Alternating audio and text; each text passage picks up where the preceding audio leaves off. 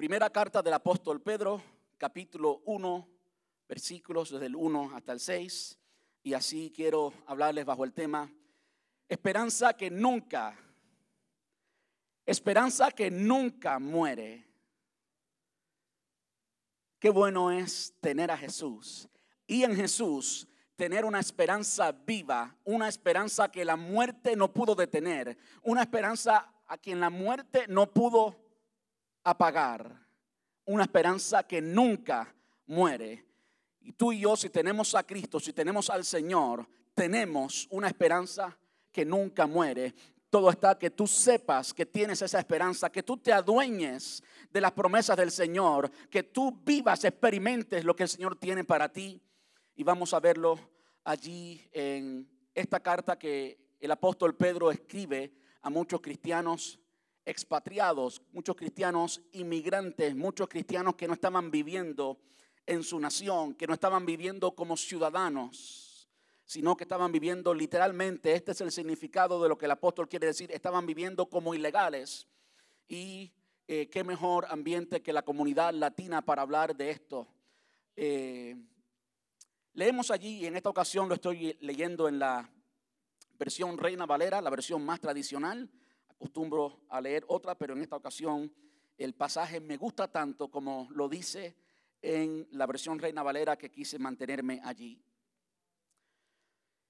Dice Pedro, apóstol de Jesucristo, a los expatriados de la dispersión en el Ponto, Galacia, Capadocia, Asia y Bitinia, elegidos según la presencia de Dios Padre en santificación del Espíritu para obedecer y ser rociados con la sangre de Jesucristo. Gracia y paz o sean multiplicadas. Bendito el Dios y Padre de nuestro Señor Jesucristo, que según su grande misericordia nos hizo renacer para una esperanza viva, no, eh, perdón, para una esperanza viva por la resurrección de Jesucristo de los muertos, para una herencia incorruptible, incontaminada e inmarcesible, reservada en los cielos para vosotros, que sois guardados por el poder de Dios mediante la fe, para alcanzar la salvación que está preparada para ser manifiesta en el tiempo postrero, en lo cual vosotros os alegráis, aunque ahora por un poco de tiempo, si es necesario, tengáis que ser afligidos en diversas pruebas. Yo sé que la oración, la idea no termina allí, pero ahí quiero terminar. Ayúdenme a orar, oren conmigo, por favor. Señor, te damos muchas gracias por tu presencia en nuestras vidas. Señor, te damos gracias, Señor, por tu presencia en este lugar. Te damos gracias porque tú, Señor, eres un Dios fiel. Te damos gracias porque si nosotros fuéramos infieles, tú dices en tu palabra que tú no puedes ser infiel, que tú continúas siendo fiel porque tú no puedes negarte a ti mismo. Tú eres, Señor, la fidelidad encarnada. Tú eres, Señor, la fidelidad expresada en la persona de la Trinidad, en, en la persona, Señor, que es el Padre, el Hijo y el Espíritu Santo. Señor, te damos gracias por todo lo que hemos experimentado en esta mañana, Dios. Y te rogamos, Dios mío, que tú abras nuestros oídos. Señor, abre nuestros ojos para ver todo lo que tú tienes para nosotros.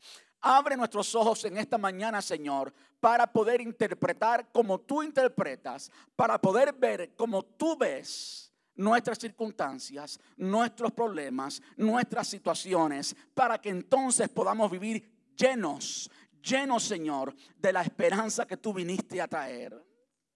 Te ruego, Señor, que quites toda distracción. Te ruego, Señor, que nos hables en esta preciosa mañana. Te damos muchas gracias, papá, en el nombre precioso de tu Hijo amado Jesús. Gracias, Señor. Amén y amén. Puede tomar asiento y muchas gracias.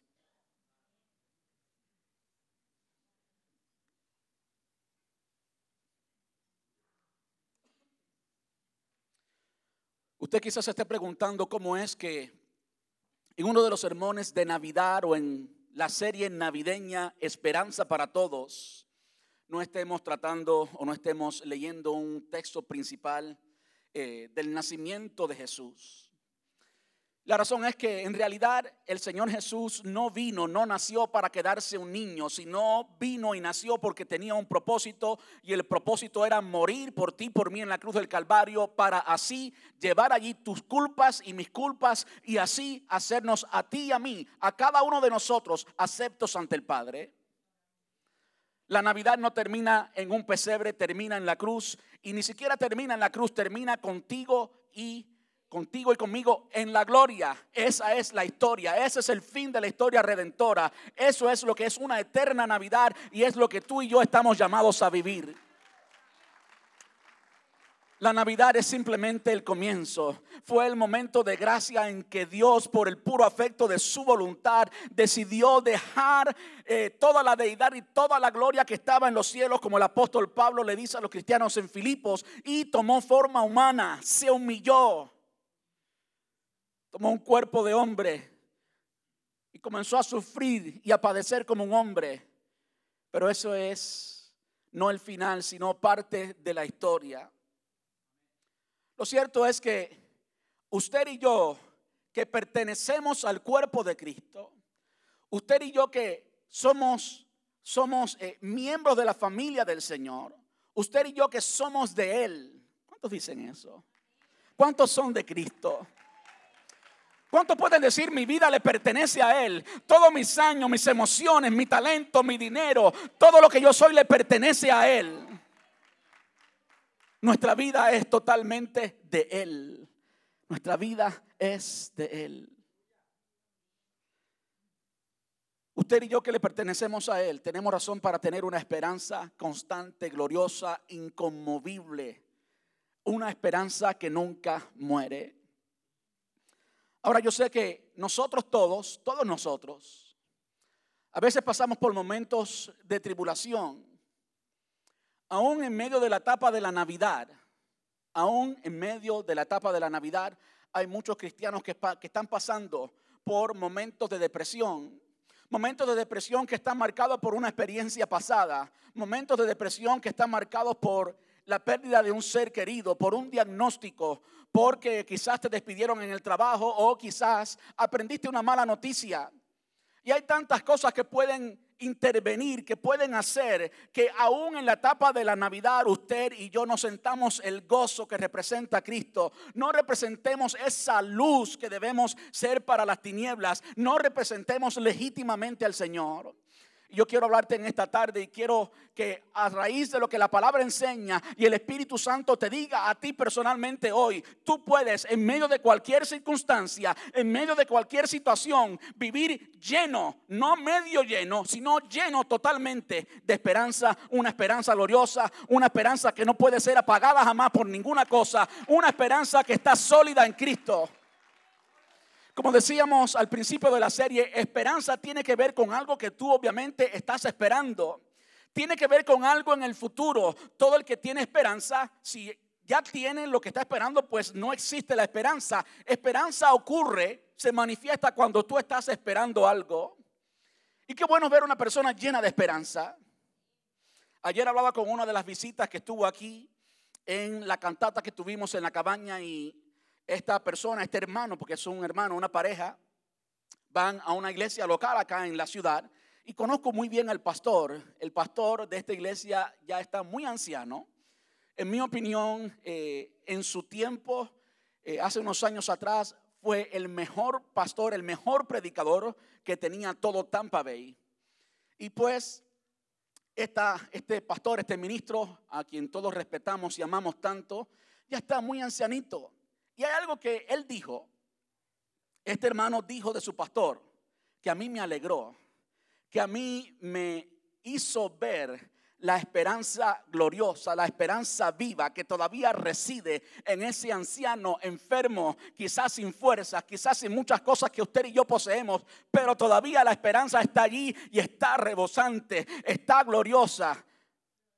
En la declaración que él dijo, yo todavía vivo con todos los deseos. Todavía tengo deseos de vivir, todavía tengo deseos de conquistar, de echar adelante. Eso es una declaración de un corazón no solamente lleno de fe, sino también lleno de esperanza.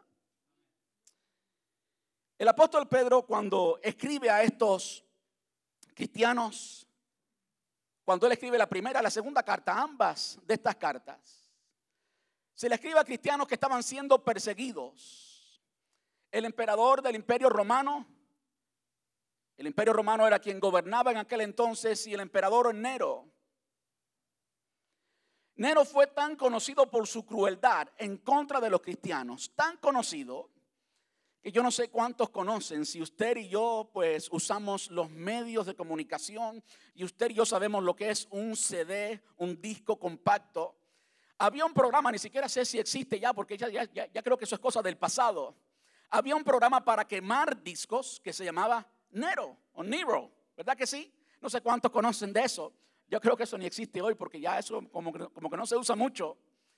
Lo cierto es que la idea o la imagen que el simple hecho que una compañía o un negocio que consistía en crear un, programa, un software para quemar discos tenía el nombre de Nero porque esto de quemar era algo que Nero hacía constantemente. Las calles de Roma eran alumbradas con los cristianos prendidos en fuego. Era un momento difícil, era un momento con el cual tus circunstancias y mis circunstancias hoy, no importa cuáles son, no importa cuáles son, no se comparan. imagínese ver a un ser querido prendiendo, prendido en fuego, alumbrando las calles de Roma. ¿Cómo podía estar el corazón de los cristianos? ¿Cuántas preguntas podían haber en el corazón de los cristianos? Se habrán preguntado ellos en medio de una situación así, Señor, ¿dónde tú estás? Señor, ¿dónde está tu promesa? Señor, ¿dónde está aquella promesa que dice que el ángel de Jehová acampa alrededor de los que le temen y los defiende? ¿Dónde está la promesa que tú dijiste, Jesús, cuando dio la gran comisión y dijo, vayan y hagan discípulos a todas las naciones? Es precisamente lo que estaba haciendo la iglesia primitiva. Jesús dio una promesa como resultado de la gran comisión. La promesa es, y he aquí, yo estoy con vosotros todos los días hasta el fin del mundo. ¿No se estuviera usted preguntando, ¿dónde está esa promesa? ¿Qué pasó contigo, Señor? ¿Habrá fallado tu fidelidad? ¿Habrá fallado tu carácter? Solamente puedo imaginar las tantas cosas que pasaron por la mente de estos cristianos. Bueno, es a ellos a quienes el apóstol Pedro les escribe. Y me encanta que el apóstol Pedro en medio de una situación así no tiene el más mínimo temor. Recordemos que Pedro fue aquella persona que en un momento estuvo andando sobre el agua, andando sobre el mar, y cuando comenzó a ver las circunstancias y se dio cuenta que estaba en efecto caminando sobre el agua, comenzó a hundirse porque le entró temor.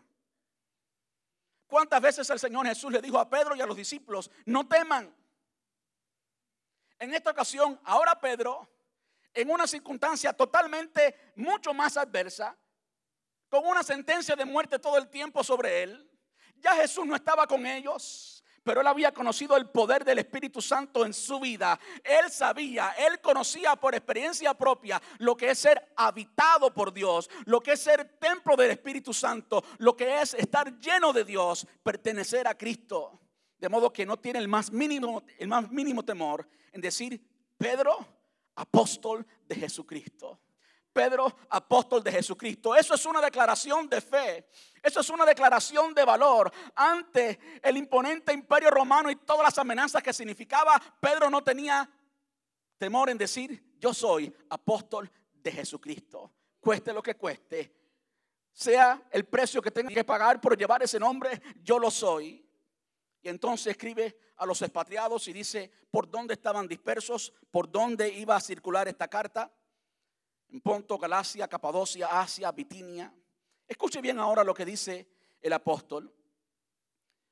Él está escribiéndole a ellos, siendo bien específico, sabiendo la condición en la cual ellos estaban.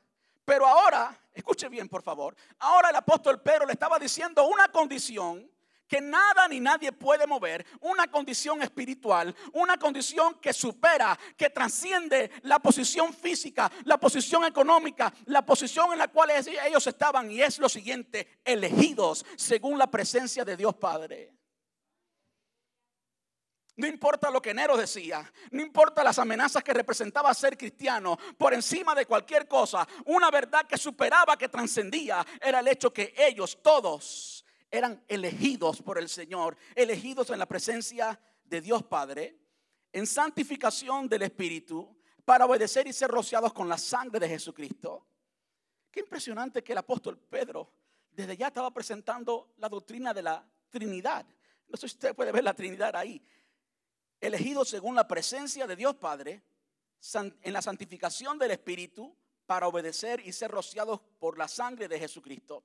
No tiene que ver con el tema de hoy, pero simplemente eh, me siento admirado de que de una forma tan gloriosa Él haya puesto la Trinidad completa a a, luz de lo que Dios está haciendo por el creyente, a luz de lo que se conoce como la economía de la Trinidad, lo que Dios está haciendo por el creyente, como las tres personas de la Trinidad, el Padre, el Espíritu Santo y el Hijo, están trabajando constantemente para que tú y yo tengamos esperanza, para que tú y yo tengamos victoria. Y no importa cuál es la circunstancia, no importa cuál es la condición que te rodea, estas condiciones, el hecho que fuiste elegido por el Señor y que estás en el proceso de santificación. De hecho, eso nos habla del pasado, del presente y del futuro. Elegidos, todos sabemos que la palabra nos enseña que fuimos elegidos desde antes de la fundación del mundo. Nos habla del pasado. Antes que el mundo fuera hecho, antes que tu mamá y tu papá existieran, ya Dios pensaba en ti. Y yo sé que ese pensamiento es demasiado como decía el salmista, es demasiado maravilloso para mí, alto es, no lo puedo entender, simplemente lo recibo por fe. Simplemente lo recibo por fe. Y no solamente fuimos elegidos, sino que ahora estamos en un proceso de santificación, un proceso en el cual el Espíritu Santo nos está separando cada vez más para Él. Nos está haciendo cada vez más santos, cada vez más separados del pecado, cada vez más como Cristo, cada vez más como Él. También es interesante que en medio de todas estas circunstancias que estaban pasando todos estos creyentes, Él le dice cuál es el, objetivo. Me encanta, dice, para obedecer. Qué tremendo. ¿Cómo puede ser que en medio de circunstancias tan adversas, todavía el apóstol Pedro estaba animando a los creyentes a obedecer? ¿Y a obedecer a quién? A las autoridades y por supuesto a la autoridad superior que es Dios. Eso es un patrón que vemos en toda la carta, como el apóstol Pedro, en medio de estas circunstancias, siempre aconseja a estos creyentes a continuar glorificando a Dios, a no rebelarse en contra del gobierno, a no tomar las fuerzas, a no tomar las armas. Y qué glorioso es saber que Pedro, que en un momento andaba con una espada en el Getsemaní, cuando el Señor estaba sufriendo, llorando y orando por ti, por mí, en medio de esas circunstancias él andaba con una espada y sabemos que cuando vinieron a arrestar a Jesús, Sacó la espada y cortó la oreja de aquel soldado. En esta ocasión él estaba diciendo, ¿saben qué? Son perseguidos para que sean muertos por el Evangelio. Pero ¿saben qué? Obedezcan. Es un patrón en toda la carta vemos un Pedro transformado, vemos un Pedro que no está viendo el mundo físico con el ojo natural, sino que está entendiendo quién Él es en la presencia de Dios, está entendiendo su identidad. ¿Saben qué? Nosotros que somos extranjeros, que somos inmigrantes, aquellos que en una ocasión no han tenido papeles y documentos, a veces nos miran como, como ciudadanos de segunda clase, nos miran un poco inferior. ¿Saben qué? Tú y yo tenemos una perspectiva diferente para mirarnos a nosotros en este mundo porque no somos de este mundo, no pertenecemos a este mundo, pero sí pertenecemos a un mundo mejor, sí pertenecemos a un reino mejor, sí tenemos una ciudadanía celestial más gloriosa que la ciudadanía de Estados Unidos, más gloriosa que la ciudadanía de cualquier nación, porque somos hijos de Dios, pertenecemos a su reino. Entonces jamás te dejes amedrentar por lo que cualquiera diga de ti. Jamás te dejes amedrentar por lo que el mundo diga de ti, por lo que nadie diga de ti. Conoce tu identidad en el Señor, que fuiste elegido, santificado. También el apóstol Pedro les dice, para obedecer, ya, hablé ya hablé de obedecer, y ser rociados con la sangre de Jesucristo.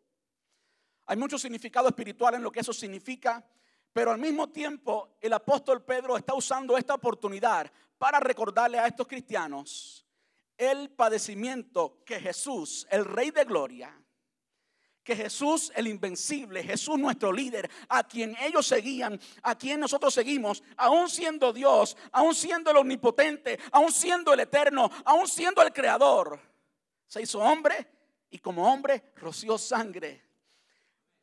Tuvo que vertir su sangre, tuvo que padecer. El apóstol Pablo les está diciendo, ¿saben qué? Ustedes tienen una identidad gloriosa. Ustedes han sido elegidos, han sido sellados con el Espíritu Santo, pero aún así está bien, es totalmente normal si tienen que padecer porque nuestro rey, nuestro líder, también padeció, también sufrió. Después le da el saludo final, gracia y paz o sean multiplicadas.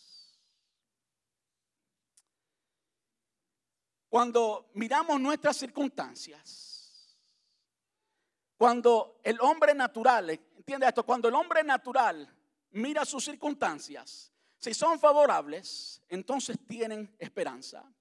El hombre que no tiene a Dios, para tener esperanza, tiene que ver en su carrera, una carrera que promete. Ve en sus finanzas algo que promete. Ve en su cuenta de banco algo que promete. Ve en su matrimonio algo que promete. Ve en sus hijos algo que promete. Pero cada una de esas cosas que prometen tienen un final. La finanza tiene un final. Hay veces que estamos muy bien financieramente y aunque usted no lo cause, puede venir una enfermedad, puede venir un accidente, puede venir el fin de tus recursos de finanzas si tú no eres creyente y ahí terminó tu esperanza. Y si tu esperanza estaba en una carrera que tú tenías y de repente pues la compañía se fue en quiebra, quedaste desempleado y puede ser que ese sea el fin de tu esperanza. Si tu esperanza está en tu salud, que eres un hombre muy trabajador, muy fuerte y que estás muy saludable, que vas al gimnasio, te alimentas bien, eso tampoco es eterno. Todos sabemos que un día vamos a envejecer y con la vejez van a venir ciertas enfermedades, de modo que esa esperanza también tiene un fin. Pero hay una esperanza que no termina y es la esperanza basada en Cristo, porque Cristo es inmutable, porque Cristo es eterno y las promesas en Él son sí y amén. Las promesas en Él son promesas que nunca cambian y tú y yo tenemos desde ya el derecho de ser, de ser recipientes de esas promesas no están atadas a nuestras circunstancias, no están atadas a una cuenta de banco, no están atadas a algo que puede cambiar, está atada a algo que es eterno, inmutable, aleluya, a algo que es espiritual, algo que no se puede parpar, pero que es una realidad en tu vida.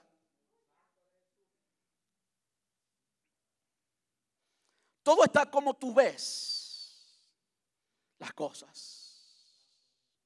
Todo está en la percepción.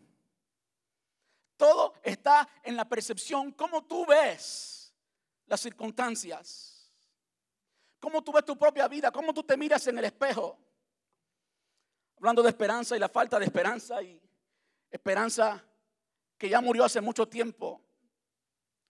Hay personas aún dentro de la iglesia que sus experiencias pasadas han marcado tanto su vida, han caído una y otra vez en un ciclo un ciclo que tiene un fin negativo, de modo que esa persona ni siquiera puede, puede festejar, ni siquiera puede demostrar alegría, no puede sentirse satisfecho, no puede festejar, es la mejor palabra, los momentos buenos de su vida, las etapas buenas de su vida, porque ya, ya está predispuesto a que el día de mañana va a caer. A que el día de mañana esa felicidad se va a acabar. A que el día de mañana eso que tienes va a llegar a un fin. De modo que esa persona vive sin esperanza. Esa persona vive con experiencias que han literalmente matado la esperanza. Y eso no es lo que Dios quiere para el creyente. Si tu esperanza está en Cristo, no hay nada que pueda obstaculizarla.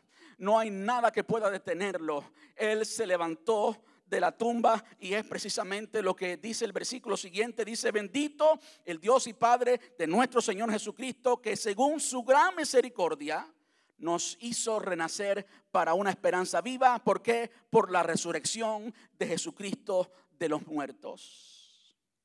Todo están como tú ves las circunstancias, como tú ves las situaciones. ¿Saben que Dios ve las cosas diferentes a como tú las ves? Esos cristianos a quienes el apóstol Pablo les estaba escribiendo, ¿cómo ellos veían las circunstancias? Difíciles, ¿verdad? Persecución, muerte.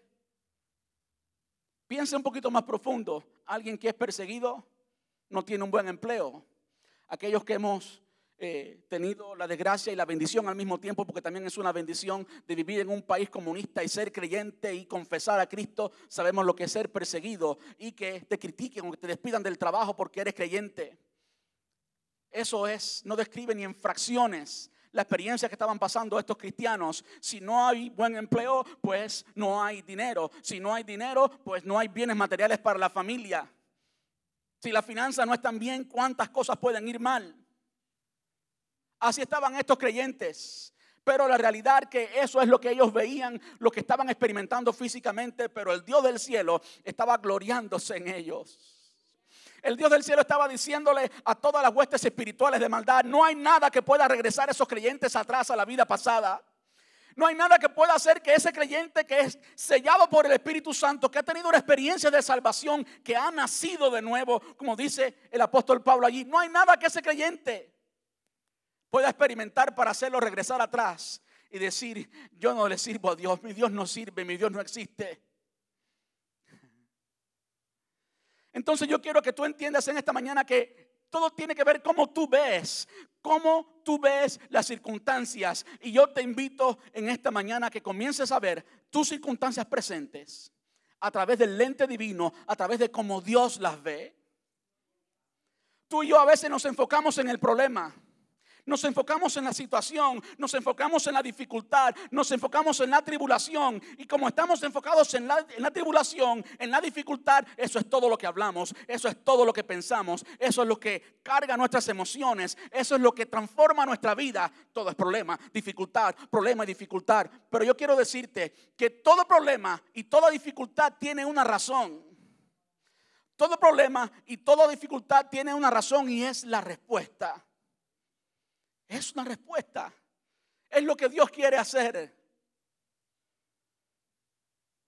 Es lo que Dios quiere hacer. Para Dios hacer algo, para Dios hacer algo, Él necesita un problema. Hay respuestas, hay soluciones, hay planes divinos, hay propósitos que requieren problemas. El apóstol Pablo le escribía, no recuerdo ahora qué iglesia, me imagino, eh, si no estoy eh, erróneo, fue a la iglesia de Filipos estaba diciendo, es necesario que a través de muchas, muchas, escuche bien, necesario y a través de muchas, no de pocas tribulaciones, entremos al reino de los cielos. Los problemas a veces son necesarios, entonces tenemos que mirarlo como lo que son y no como lo que nuestros ojos ven pueden ser un instrumento en las manos de Dios para llevarte al próximo nivel. Puede ser un instrumento en las manos de Dios para cambiar tu vida. Porque sabes que a Dios no le sirve un cristiano que haya vivido toda una vida color de rosa y al final sea un cristiano carnal, no transformado, que no se parece a Cristo. Dios quiere transformarnos a cada uno de nosotros. Quiere transformarnos a la imagen de Cristo y a veces los problemas son las mejores herramientas que Dios usa. A veces los problemas son las herramientas que Dios tiene para llevarte a donde Él quiere llevarte y tú simplemente no lo ves, simplemente no lo entiendes, pero Dios lo ha hecho así. Todo tiene que ver cómo tú lo ves. Como esta compañía que envió a un gerente de mercadería a una nación a examinar el mercado de la nación y cuando este mercader llegó allí, vio que todo el mundo andaba descalzo, regresó y le dijo a esta compañía que hacía zapatos, ahí no al mercado. La gente anda descalzo. Bueno, evidentemente eh, el CEO de la compañía pues no quedó satisfecho con esa respuesta y envió a otro. Y cuando envió a este otro, y él llegó y vio que todo el mundo andaba descalzo, dice, aquí todo el mundo necesita zapatos. Regresó a la compañía y le dio una respuesta todo el mundo necesita zapatos. ¿Saben qué? Todo el mundo, todos tus amigos, todos tus compañeros de trabajo, todos tus familiares, todos están necesitando esperanza. Pero si tú tienes lo que ya tienes, entonces no tienes que esperarlo. La gente tiene que ver cómo la esperanza luce, cómo la esperanza luce en vivo y en directo, a todo color, como en los creyentes. Y si tú cada vez que estás en una situación adversa terminas diciendo, allí no hay mercado, allí pues todo el mundo anda descalzo. Dios quiere que tú comiences a mirarlo de una forma diferente y comiences a entender que la necesidad que todo el mundo, todo el mundo tiene está en ti, está en el Cristo que vive en ti. ¿Y cómo van a poder conocerla si no la ven en ti? ¿Cómo van a poder conocerla si en el momento difícil tú te desmoronas como todos los demás? ¿Cómo van a entenderla si en el momento difícil tú no tienes la visión espiritual para entender que tu Dios, que es todopoderoso, que es el creador, que es todo amor, que todo lo sabe, no está en control de la situación? Hay muchas cosas que suceden en nuestra vida que en el presente, en el momento que ocurren, lucen mal. Si vamos al Antiguo Testamento, vemos la vida de José. José era una respuesta para su madre. Su madre lo veía y se gloriaba en él. Lo vestía de una túnica de múltiples colores. Vivía alegre porque su hijo era una promesa de Dios. Ese hijo José tuvo sueños, sueños de Dios con él. Y eso, precisamente eso, se convirtió en un problema para los demás, en un problema para sus hermanos, en un problema para sus hermanos. ¿Y qué pasó con José? Allí lo tiraron en una cisterna que muriera. Sus hermanos lo tiraron en una cisterna que muriera. ¿Era un problema eso, sí o no? Sí era un problema. Pero eso fue precisamente un instrumento, fue una pieza del plan de Dios para que José llegara a Egipto. Era un problema para José ser esclavo, ser vendido como una pieza de mercado de aquí para allá, como alguien que no tiene valor ninguno, un esclavo. Bueno, seguro que sí, para él lo fue en ese entonces, pero él conocía a un Dios vivo y de poder, él conocía a un Dios fiel, él conocía a un Dios todopoderoso y aunque estaba en medio de circunstancias difíciles, aunque para él todo lucía como un problema gigante, él sabía que él era una respuesta. Él sabía que Dios tenía planes con su vida. Él sabía que había esperanza para él, que había un plan eterno para él. De modo que José siempre le fue fiel a Dios. Siempre confió en el Señor. Vivió lleno de esperanza. Ni la cisterna, ni ser esclavo, ni estar en la casa de Potifar mató la esperanza de José. Estaba fundada en Dios y era inconmovible. Y aún estando allí en la casa de Potifar sin contar todo lo que pasó en la cárcel. Estando allí, otro problema más. Si José no hubiera tenido su confianza puesta en Dios, quizás se hubiera dado por vencido, su esperanza hubiera sido ahogada por todas estas circunstancias, pero José conocía al Dios que le había llamado. José conocía el Dios de sus padres. José conocía el Dios todopoderoso y por eso siempre estuvo firme en la cisterna, en el cautiverio o, como esclavo, en la prisión, José en la prisión. Pero nada de eso cambiaba el plan de Dios. Todos esos eran problemas, ¿sí o no? Problemas en la vida de José pero todo lo que el Señor miraba desde arriba eran soluciones para llevarlo a Egipto. Y aquel que en una ocasión lo dejaron abandonado para que muriera y que sí pasó a ser esclavo y que sí pasó a ser un prisionero, terminó siendo que el gobernador de toda una nación, manejando el producto completo de una nación, siendo el principal en la nación. Eso es lo que hace Dios. Eso es lo que hace Dios cuando hay gente llena de esperanza.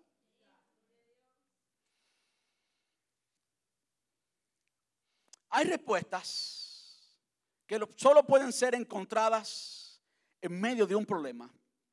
Si no existe el problema, no se lleva a la respuesta. Y el problema no es el final. El final no era la cisterna para José. El final no era ser esclavo. El final no era la prisión. El final no era estar allí en la casa de Potifar sirviendo. El final era ser el gobernador de Egipto. Y mucho más, mucho más que eso, proteger al pueblo de Israel, porque ese era el final óptimo, y proteger al pueblo de Israel porque por allí venía Jesús, tu Salvador y mi Salvador. Tenemos que entender a veces lo que Dios hace a través de las pruebas. Tenemos que entender lo que Dios hace a través de las pruebas para que en medio de las pruebas para que en medio de las pruebas no perdamos la esperanza y podamos glorificar a Dios y podamos honrar a Dios. ¿Usted conoce la promesa que Dios le hizo a Abraham? Multiplicaré tu descendencia como las estrellas del cielo, como la arena del mar. ¿Verdad que sí? Yo te pregunto, ¿dónde, cuándo el Señor cumplió esa promesa? ¿Dónde y cuándo el Señor cumplió esa promesa? te voy a dar la respuesta. El faraón comenzó a decir, el pueblo judío se ha multiplicado y son fuertes y ya no podemos contra ellos. ¿Dónde se cumplió? Allí en Egipto. ¿Dónde se cumplió en la esclavitud? En medio de ser dominados por los faraones, en medio de ser oprimidos por los faraones, en medio de la esclavitud, en medio de la dificultad, se cumplió la promesa de Dios. Tú no sabes cuáles son los vehículos que Dios está usando, pero si tú sabes al Dios que maneja esos vehículos, tú tienes que confiar en el Dios que tiene todas las cosas bajo control. Allí se cumplió la promesa, de modo que en medio de la dificultad, tú y yo podemos continuar confiando en lo que Dios está haciendo. Podemos confiar y darle gracias a Dios por lo que está haciendo. Usted y yo podemos preguntarnos, ¿qué es allí en la prueba? ¿Qué es lo que Dios está haciendo con mi tribulación? ¿Qué es lo que Dios está haciendo con este problema? Él está haciendo algo.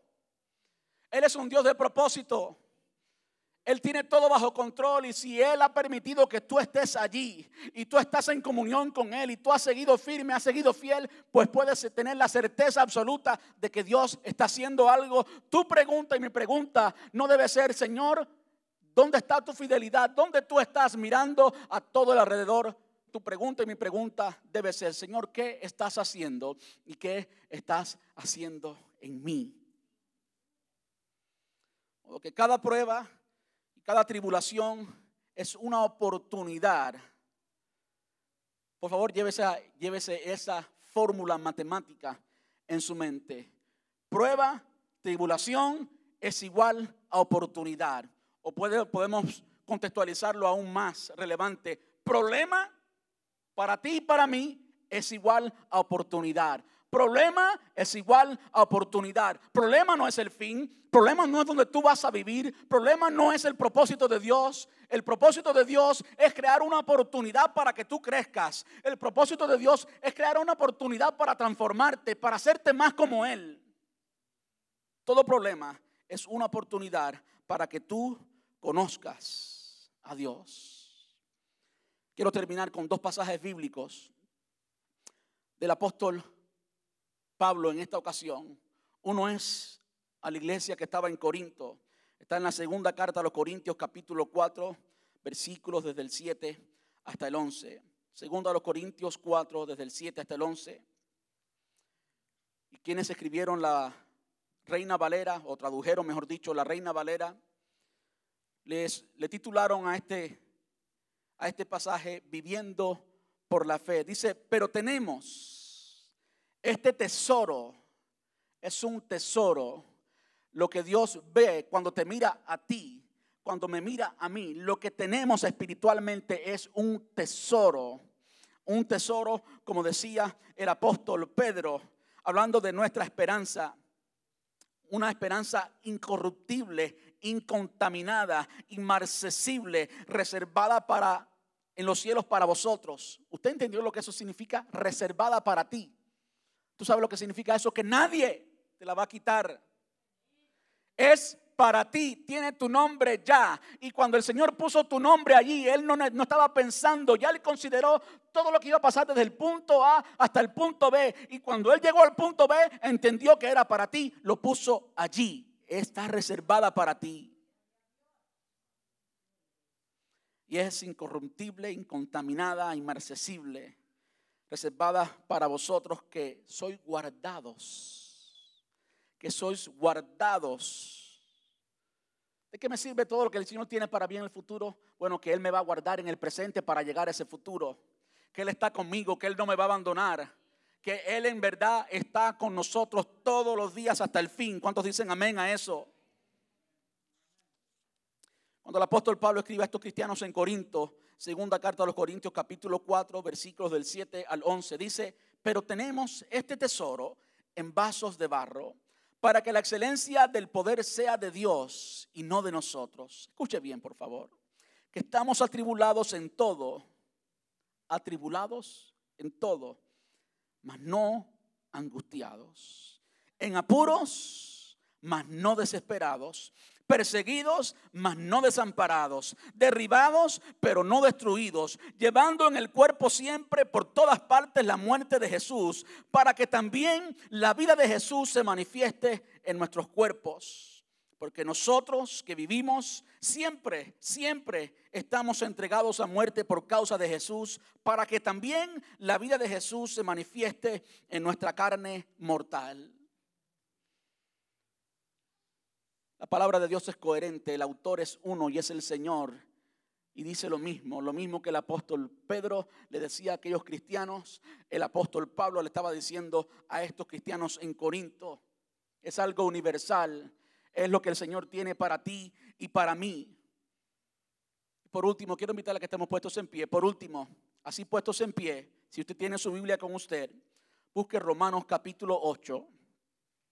Romanos capítulo 8 es uno de mis pasajes favoritos. Uno de los textos favoritos del apóstol Pablo es precisamente, para mí, es, es este capítulo 8 completo, titulado por aquellos que tradujeron la Biblia Reina Valera como la vida en el Espíritu.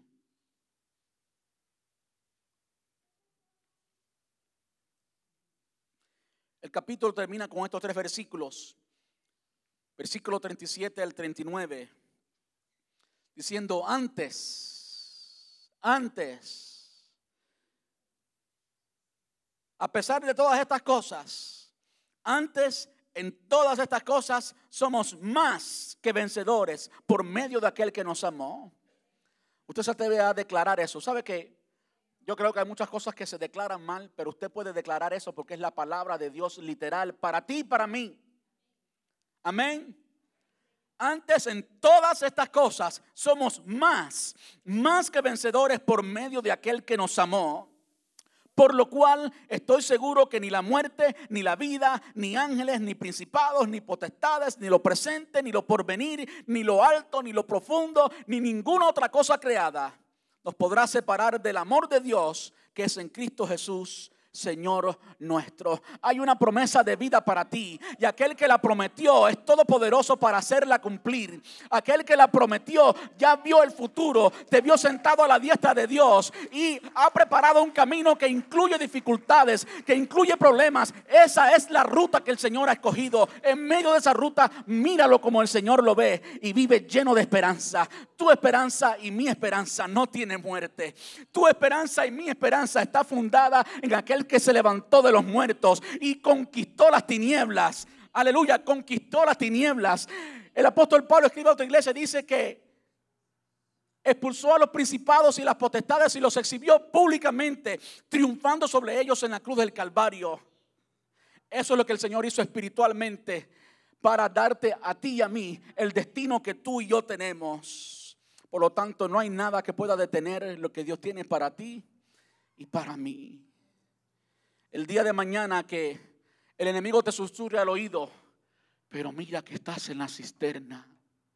Pero mira que eres un esclavo. Pero mira tu condición médica. Mira tu diagnóstico del doctor. Mira tu situación con tu esposo, con tu esposa. Mira cómo está tu hijo o tu hija perdida. Tú tienes que decirle al Señor, yo conozco a un Dios vivo. Yo conozco a un Dios poderoso. Yo conozco a alguien que me ha prometido vida eterna. Yo conozco a alguien que ha prometido escuchar mis oraciones. Yo conozco a alguien que me tiene en sus manos y me ama como un hijo porque Él es mi Padre. No dejes que nada jamás, que nada apaque, que nada haga morir la esperanza que está en ti, la esperanza viva, aquella que llevó al apóstol Pedro a decirle estas palabras, aquellos cristianos que estaban en persecución, aquella esperanza gloriosa que llevó al apóstol Pedro a morir con toda gloria, crucificado con la cabeza hacia abajo.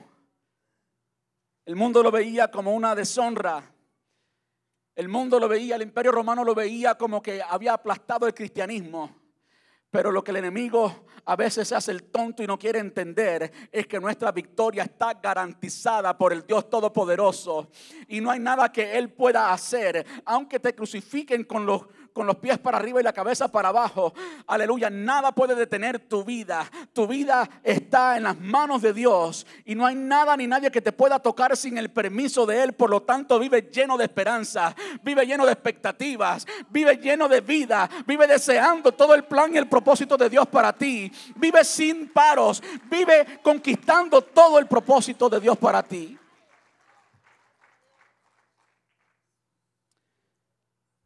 Gloria a Jesús. Yo no sé si hay alguien que hoy, hoy vino sin esperanza. Dios quiere que salgas de este lugar lleno de esperanza porque tu problema y tu circunstancia para ti puede ser una sorpresa, para ti puede ser el fin del mundo, pero para Dios ni es sorpresa, Él lo sabía, más bien es un instrumento. Dale gracias a Dios por ese instrumento porque es el que te va a llevar exactamente al lugar que Dios quiere que estés.